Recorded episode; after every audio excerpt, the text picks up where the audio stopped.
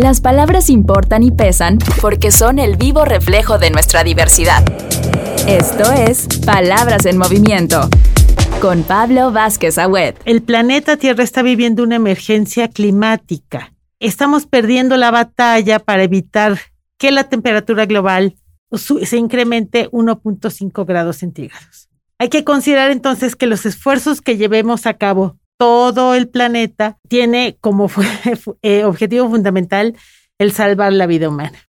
La ruta que México adoptó tiene que ver con la disminución de emisiones a la que nos comprometimos en el Acuerdo de París. No deberíamos de aumentar nuestras emisiones al planeta de gases de efecto de invernadero en 762 millones de toneladas de dióxido de carbono. Posteriormente, en 2020, esta contribución se revisa y mantenemos el mismo porcentaje, pero en términos absolutos, esta meta, digamos, se ve incrementada en el sentido de el mecanismo más importante que teníamos como país para alcanzar esta meta está en el sector eléctrico.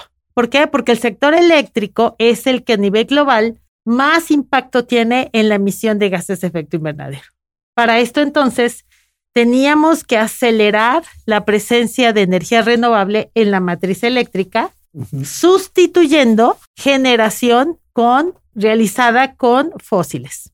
Hoy por hoy, bajo esta administración, el mecanismo de incorporación de energía renovable que eran las subastas está totalmente pues cancelado, ya no estamos ahí. Y estamos frente a una iniciativa del presidente que pretende regresarle a la CFE la participación de mercado que tenía antes del 2013 y ojo, esa participación de mercado solamente se puede alcanzar volviendo a prender las plantas de mayor edad y que consumen diésel con mayor costo.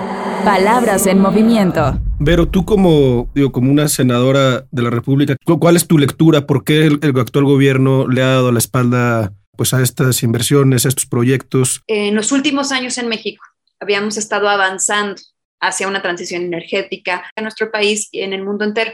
Pues parece que el gobierno primero no entiende la realidad que estamos viviendo, que hay una emergencia climática que nos obliga a actuar a todas las personas y por supuesto a los gobiernos, no entiende que eh, esta emergencia climática además lastima a los que menos tienen, que para poder tener un desarrollo, un crecimiento social, es necesario tener justicia ambiental.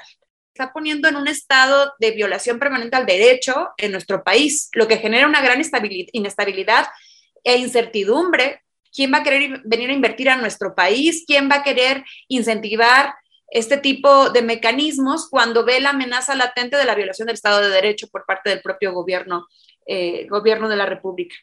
Es decir, creo que el gobierno del día de hoy no está a la altura de las circunstancias, que está sacando su receta para resolver los problemas del presente con ideas del pasado y que lo único que está haciendo es convertir eh, esta batalla de, por una transición energética, esta batalla por cuidar al medio ambiente, esta batalla para poder garantizar el derecho de tener un futuro y medio ambiente sano eh, de todas las personas en una batalla política que lastima a todas y a todos. Palabras en movimiento. Al subir el costo de la electricidad, seguramente le va a aumentar las tarifas a los usuarios más grandes, a las mismas empresas de las que estoy hablando.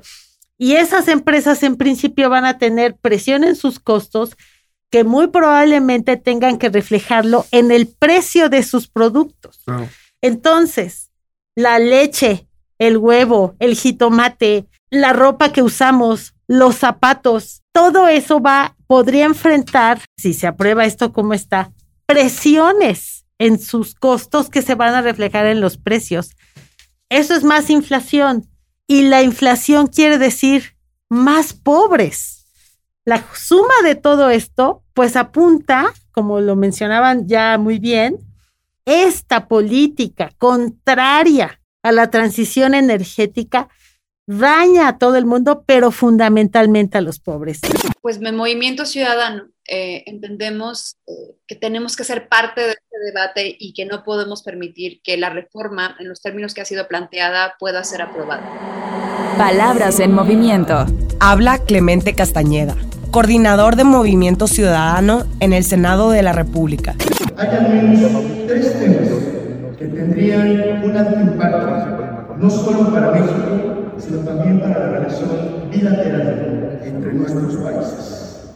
En primer lugar, el potencial daño ambiental que traería esta reforma al frenar el desarrollo de energías, limpias en México y concentrarse en el mantenimiento de plantas contaminantes de la Comisión Federal de Electricidad, las cuales, por cierto, en su mayoría tienen más de 30 años de antigüedad casi el 50% de su capacidad de generación de energía se hace con altos costos y con combustibles perjudiciales al medio ambiente y a la salud.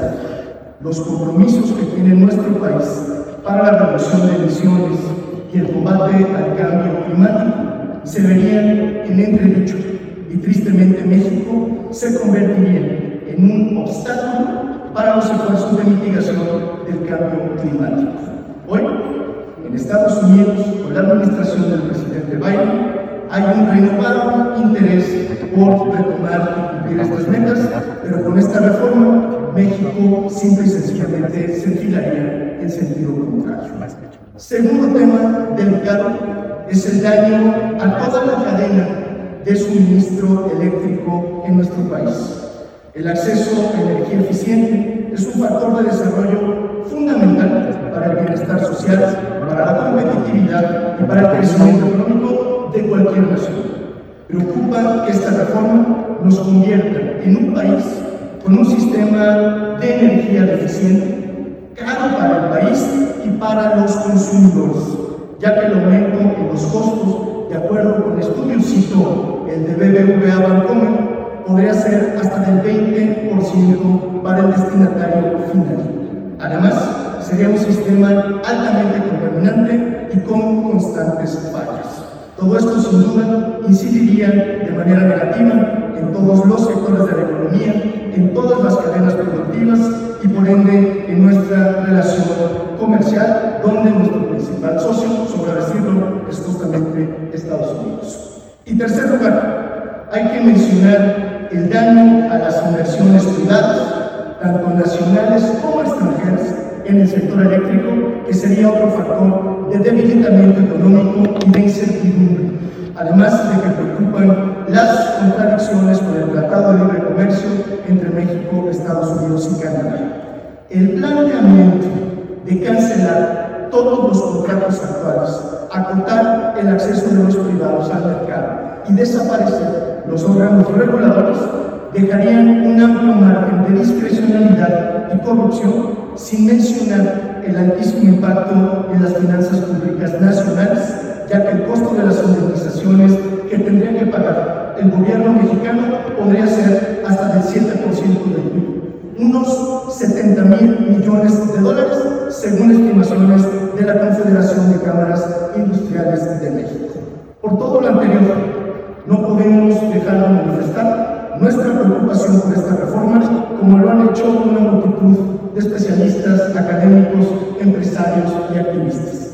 Desde luego que nos corresponde ambas cámaras del Congreso de la Unión definir el rumbo que deberá tomar este tema y en estas definiciones conocer la visión de nuestro vecino y principal socio comercial nos parece fundamental. En síntesis, insistimos desde el Movimiento Ciudadano, esta es una reforma que tiene particularmente puesta la mira en el pasado y no en el futuro del país y no en el futuro del mundo. Muchas gracias. Encuentra nuestro podcast Palabras en Movimiento en todas las plataformas de streaming. Suscríbete. Las palabras separan, pero también nos unen.